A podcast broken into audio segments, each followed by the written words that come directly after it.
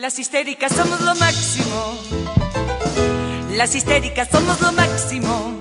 Extraviadas, boyeristas, seductoras, compulsivas, finas divas arrojadas al diván de Freud y de Lacan.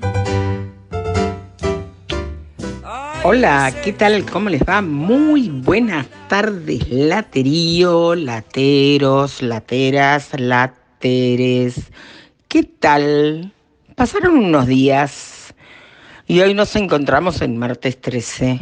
Esperemos que no pase nada, que sea un día calmo y tranquilo. Gracias al latero, Pablo, que me reclamó la edición especial de eh, Tolwyn del día 12 día en que fue el aniversario de Ushuaia, pero que nosotros habíamos anunciado que íbamos a dar todos los detalles de lo que ocurrió en Tolwyn el día 9, día del aniversario de la localidad mediterránea. Quiero decirles que los problemas de conectividad que persisten hasta el día de hoy dificultaron la emisión para contarles todo lo que ocurrió en el día del aniversario. Hay alerta meteorológico, inclusive hasta mañana aquí en Tolwyn, muchísimo viento, muchísimo viento. Bueno, actividades eh, nutridas, muy creativas, variadas, a pesar de la pandemia por la que se está transitando. En su primer discurso, como seguramente ya habrán leído y tienen conocimiento,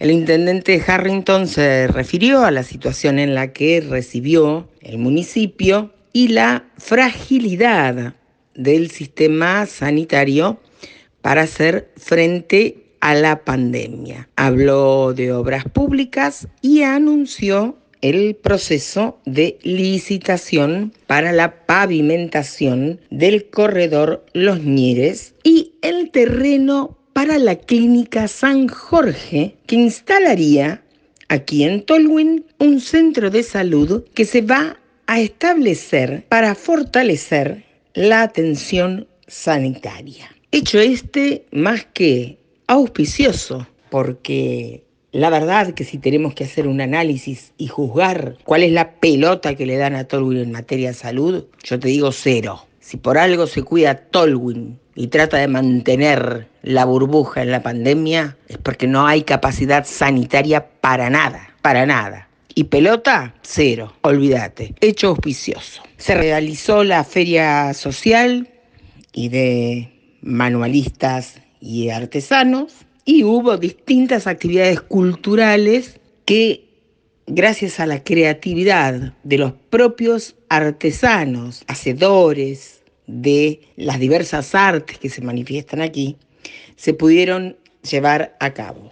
El mismo 12 de octubre, el día que yo te iba a pasar la lata Tolwyn, fue el aniversario de la ciudad de Ushuaia. El mensaje del intendente Buoto tuvo un punto fuerte en cuanto al direccionamiento especial de sus palabras a los jóvenes, a quienes le pidió que no se confíen, que tienen una enorme responsabilidad y dijo que todos se pueden enfermar y transmitir este virus a su familia, a sus hermanos, a sus padres, madres, abuelos.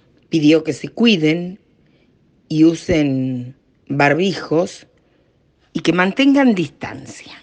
No es tiempo de encuentros presenciales, dijo Buoto, y aseguró que el 90% de los contagios se ha dado por estos encuentros. Dos aspectos excluyentes para mencionarte en esta lata. Arranco con lo bueno, con el mejor. El primero, la entrega del el cochocho, esta entrega formal que hizo el intendente Walter Boto a la vicegobernadora Mónica Urquiza, ya se están derivando pacientes al hospital de campaña que la municipalidad de Ushuaia emplazó en el polideportivo Cochocho Vargas. El gobierno, como siempre, con todo organizado y con previsibilidad a la vista, tuvo que salir a contratar enfermeros, camilleros, etcétera. Se ve que no lo tenía ahí en su checklist Pero en fin, se está utilizando el cochocho, algo que fue motivo de, chascarrillos políticos de los que se te ocurran, en vez de ponderar la posibilidad de que se podía llegar a necesitar como se está necesitando ahora. Ya se está usando. Y lo segundo que te quiero contar, que tiene que ver con el papelón del decreto de Melella y Pestaña, la ministra esta que yo tanto observo, Castillo, quisiera saber dónde carajo está Tita, que no firma un papel, no aparece, no pone la jeta y es el jefe de gabinete. Pero bueno, en definitiva, este decreto de apertura de rutas, de la ruta 3, concretamente en la provincia, que se largaron a, a firmar así livianamente.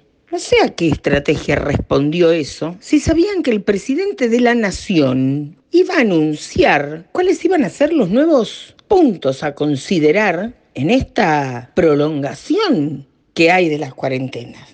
Quieren un papelón institucional, ejemplo de improvisación, de estrategia política detestables, no es una estrategia, es un error terrible. Ahí lo tienen. Sacaron el decreto y después tuvieron que sacar otro anulándolo. Flaco, ¿qué ruta vas a abrir? ¿Qué ruta vas a abrir si no logras aplanar la curva? ¿Es responsabilidad del gobernador? No, pero es la realidad de la provincia. No se aplana la curva, los casos aumentan, siguen habiendo fallecimientos. Me parece que hay algo que tiene que ver con lo que se llama sentido común. Mínimamente, eso piden los ciudadanos. Sentido común. Rutas cerradas. Otra vez, no se entra ni se sale de Tolwyn. Lo mismo de Ushuaia y Río Grande. Y atención, ya lo venimos diciendo, esto no termina acá. Es imprevisible lo que va a pasar y el comportamiento de la pandemia totalmente anárquico. Sean un poco sensatos muchachos. Fíjense qué papelito firman. Laterío querido, nos encontramos mañana. Espero llevar a ustedes algún otro tipo de noticia. Que tengan un muy buen fin de jornada. Chao. En caso de que no los vea. Buenos días, buenas tardes y buenas noches. De tan macho ya no sé si poner punto final o ponerle el punto G.